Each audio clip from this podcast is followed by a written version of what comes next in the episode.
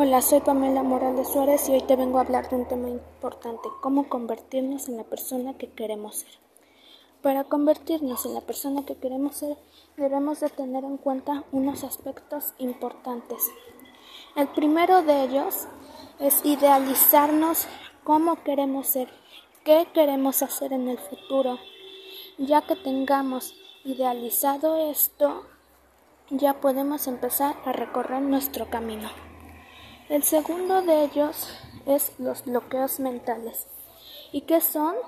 Pues hay momentos en los que recorres tu camino que te llegan pensamientos como no puedo hacerlo, ya no quiero hacerlo, entre otros.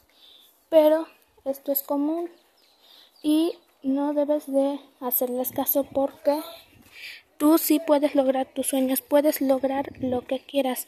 Los bloqueos mentales les pasan a cualquier persona que quiere llegar a su objetivo, pero no debes de hacerles caso porque tú sí puedes lograr tus sueños a pesar de lo que tu mente o otras personas te digan. Otro aspecto importante es que en el camino habrá pruebas que tengas que hacer y no todas salgan como esperabas.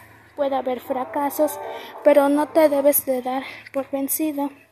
No puedes decir solo fracasé esta vez y ya no lo voy a lograr. No, en el camino no todo saldrá como esperas, pero tienes que seguir adelante porque de los errores aprendes lecciones muy importantes.